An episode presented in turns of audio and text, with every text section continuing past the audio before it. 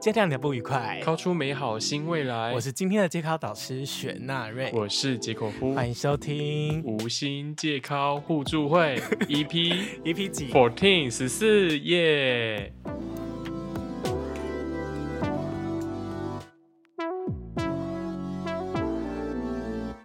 觉得在节目开始之前，我要先讲一下，大家有没有觉得杰克夫今天开始就是声音升级到 next level 非？常好听，非常好听，我跟你讲，对我也这么觉得。现在大家可以听到杰口夫这么好听的声音，都要归功于我。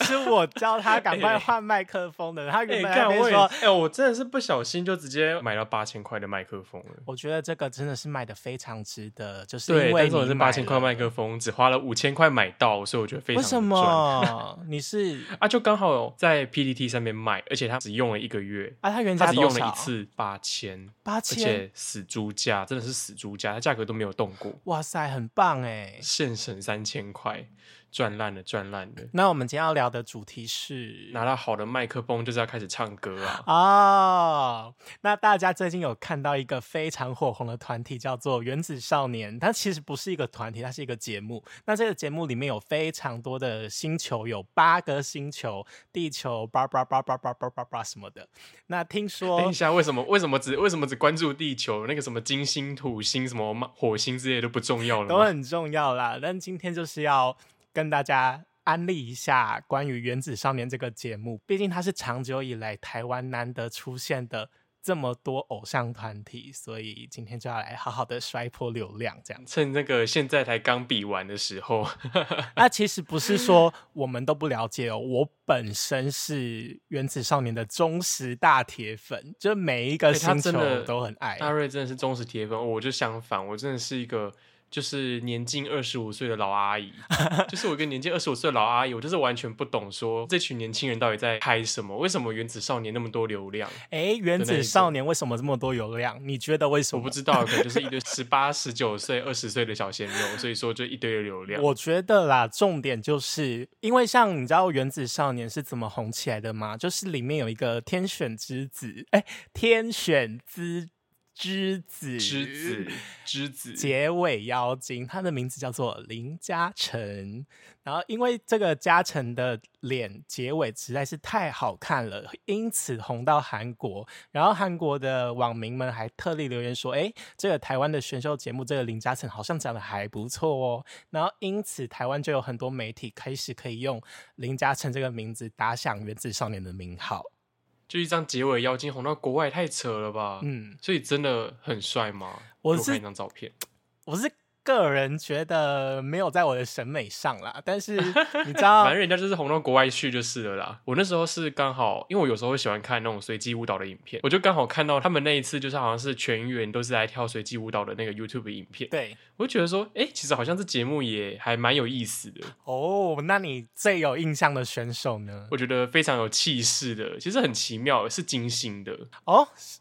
是是谁？金星的哪一位？金星的 Yuri。Yuri 对，我觉得很奇妙，因为他在跳那他在里面，我忘了跳哪一首歌了呀？他好像他在跳随机舞蹈女玩那女玩哎，靠 靠北，他好像女玩。他好像跳女团舞比较多。他在那个随机舞蹈 YouTube 影片里面，他就跳那个 Easy 的 Not Shy，啊，然后我那时候看到之后吓到，我想说他就是比其他的舞蹈啊，就是人家跳 XO 啊什么，他都摸，他都是一个在后面，就是你都不会太会注意到他。对然后他就一跳那个一直拿 shy 的时候，我他妈吓到，他他直接从后面冲到前面来，冲到前面来就算了，就是嗯那个姿势还非常的就是妖娆跟霸气，你知道妖娆跟霸气竟然是同时可以用在一起的，他就是这么厉害的一个人。超厉害！虽然说，哎、其实真的也都还蛮有实力的。嗯但是我自己是实际上去看了这个节目，可能几集之后，我发现我还是没有办法入坑。啊？为什么？为什么？为什么？好嘛，虽然说人好看，嗯然后实力又很强，但是我自己觉得这个节目，就是因为我自己平常看韩国的选秀节目，就像是看那个 Kingdom 还有 Queendom，、我真的觉得胃口真的被养大了，就会觉得说，哇塞，他们的舞台也太简陋了吧？啊，是因为说其他的国家可能像什么《青春有你》啊，《Queendom》啊，还有什么乘风破浪的，呃，破浪姐姐对，他们那些舞台都破太浪姐姐，破姐姐，破姐姐，没有，比较爱你，就是因为他们的舞台都太大了，所以相比起来，我们的呃自己国家的选秀节目可能就会比较的简陋，或是说预算比较低，比较精简一点啦。因为就是我觉得，像我在看 Queendom，然后我我我最近看 Queendom Two，虽然说 Queendom Two 的流量没有到 Queendom 一这么强，但是笑林的那个每个舞台或者超大的，就是你有前面啊、左边啊、右边，然后还有就从天上悬挂下来。然后就是整个非常的精彩，然后运镜也都很棒。然后我后来就是回头看《原子少年》的影片的时候，我就觉得说啊，他怎么有一种就是背后一个 LED 背板，然后就这样子。但虽然说台湾的《原子少年》。节目的预算少归少，但是每一个细节都让人家觉得非常的用心。像是他的节目的视觉设计，我觉得比一些台湾自己的综艺节目的呃视觉设计还要来得更厉害、更强一点。然后其实他还有一个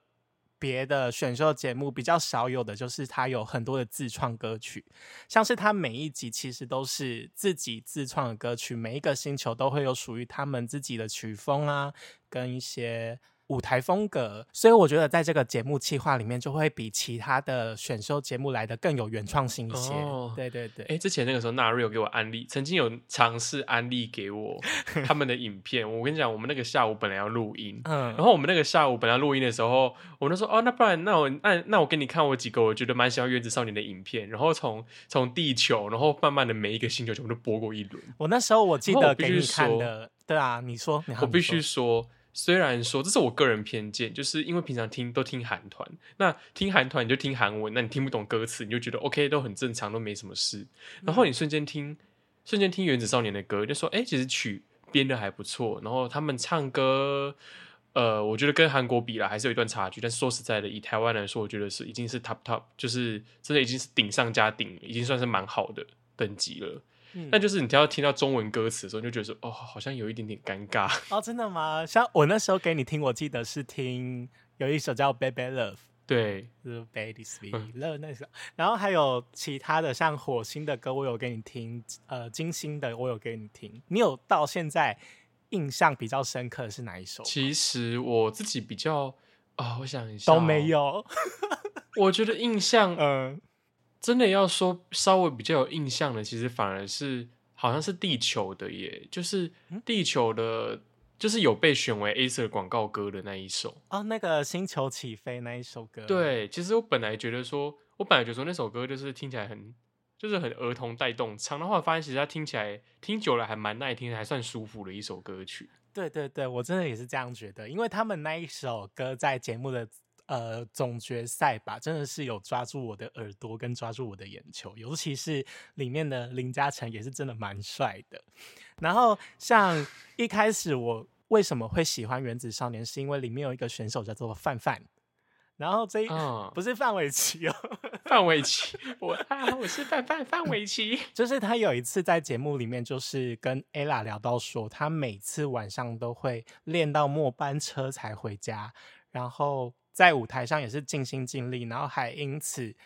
因为被 ella 看到还是怎样吧，突然触动了一下，他就在舞台上哭了起来。就是那一刻彻就是彻底的让我彻底入坑入坑，就是觉得哇，范范这个人真的是好厉害，就是变成我心目中的 one pick 这样子。然后每天都会为他投票。我还记得有一次我看他的 IG，我看到有一句话就是说，不吃自律的苦就要受自。就要受自卑的苦，然后我个人等一下这句话，我要先我要先讲一件事，我要先插话。好，你讲这句话，如果说没有意外的话，应该在我们 podcast 里面应该有出现过第三次了，我记忆中。但是 但是这一句话，哎，没有，那是我们在录 EP 十三，可是那一次我们我们哦，对对，没关系，反正就是他已经就是可能有出现过几次了，但可能都被我剪掉了，这样。可能被剪掉了啦，但是重点是纳瑞在帮范范冲票的时候，他真的是很疯。你知道我每天早上起来收到他的讯息，都不是什么给你，不是关心你或传什么，或是传说什么好福利给你看。我跟你讲，他每天早上传的都是原子少年的什么投票链接，点下去帮他拉票。他妈的，哎，友情真廉价哦，生气。其实这就是我不知道，我个人就会比较喜欢。想要支持台湾自己本土的东西，因为像其实韩团我也有看，然然后那时候台湾选秀要起来的时候，我就觉得不行，我就一定要支持，我就每天看，每天看，每天看。哦，我觉得这也是吸引我一个很重要的原因，就是想要为就是台湾自己本土的东西多多支持、加油这样子。我个人啦。然后今天要录的这个主题叫做就是安利原子少年嘛。那原子少年这个东西其实也不是每个人都喜欢，因为它毕竟还是一个比较小众的东西。那今天的杰口夫呢，他就是一个完全没有看过的人嘛。那你有什么对这个东西的疑问，或是说偏见之类的吗？哎、我们在看 Queendom 啊，或者是在看那种 Girls Planet 九九九之类的，或嗯。韩国的那种选秀节目，嗯。他们可能每过几集啊，他就会播他们就是那种生活片段，然后生活哦。片段，例如说你看，像我之前看那个 Queendom 的时候，刚好是看到他们一一直去烤肉趴、去度假，然后嗯就是被宇宙少女给安利到，因为就发现说哇，他们动作好可爱哦，而且就是给我感觉人又这么好，然后就算是镜头演出来的也好。嗯，对，可是我就觉得好像原子少年就比较少带着一些这些生活上的东西，好像他们是不是都这些东西都是放在 YouTube 上？哦，关于这件事情，那时候我有听一个 podcast 是 Apple，就是到处都是疯女人那个 Apple，然后他有开一个跟节目制作人一起的 podcast 这样，然后他就提到说，哎，那为什么不要有什么宿舍生活啊，或是说团体综艺之类的？那时候是说预算吃紧，所以就没有拍到。个人也是觉得偏可惜这个部分。希望未来如果有什么原子少女啊、原子少男，就是 原子少女滴滴舞，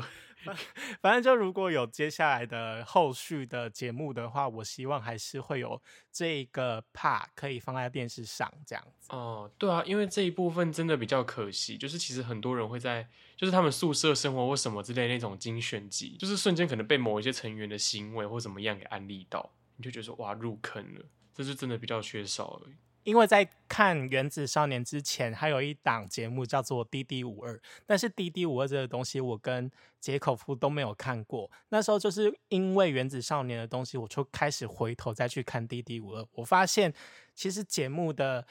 包含整个企划啊跟制作歌曲的部分都是挺用心的。像那时候我都有安利杰口夫拼放啊，或是那时候的冠军团叫做 GOF 这样子。我还记得啊，但是我我只能够只能够这边跟顺便跟大家讲说，有时候当第一名不一定是件好事。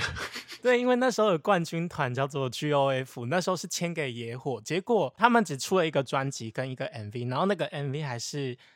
就是节目上已经表演过的，甚至都不是新歌，然后就这样子冷冻或是接濒临解散，我就觉得好可惜哦，难得台湾有一个这么样接地气的女子团体，结果就这样子无消无息。那接下来原子的第一名也是签给野火吗？接下来原子的第一名，哎，你知道第第一名是谁吗？那个啊，就是很嘻哈的那一个星球吗。对对对，天王星，他们好像是签天王星给环球音乐，所以不，要签给什么火的就好了。但是我跟你说，就是我个人自己最偏好的就是金星，因为金星就是可甜可盐嘛，然后他们好像就是会给野火操作，我完了、啊完了。barbecue 了。但我希望就是，如果真的把金星这个团体做起来的话，它会是放眼亚洲第一个有这样子性别气质跟舞蹈风格或是表演风格的团体，这样子，我觉得是蛮有潜力的耶，你不觉得吗？因为像韩团可能就没有这么像金星这样的风格出现，毕竟韩团还是偏保守这样。韩国的男团的性别气质还是没有像金星那样子。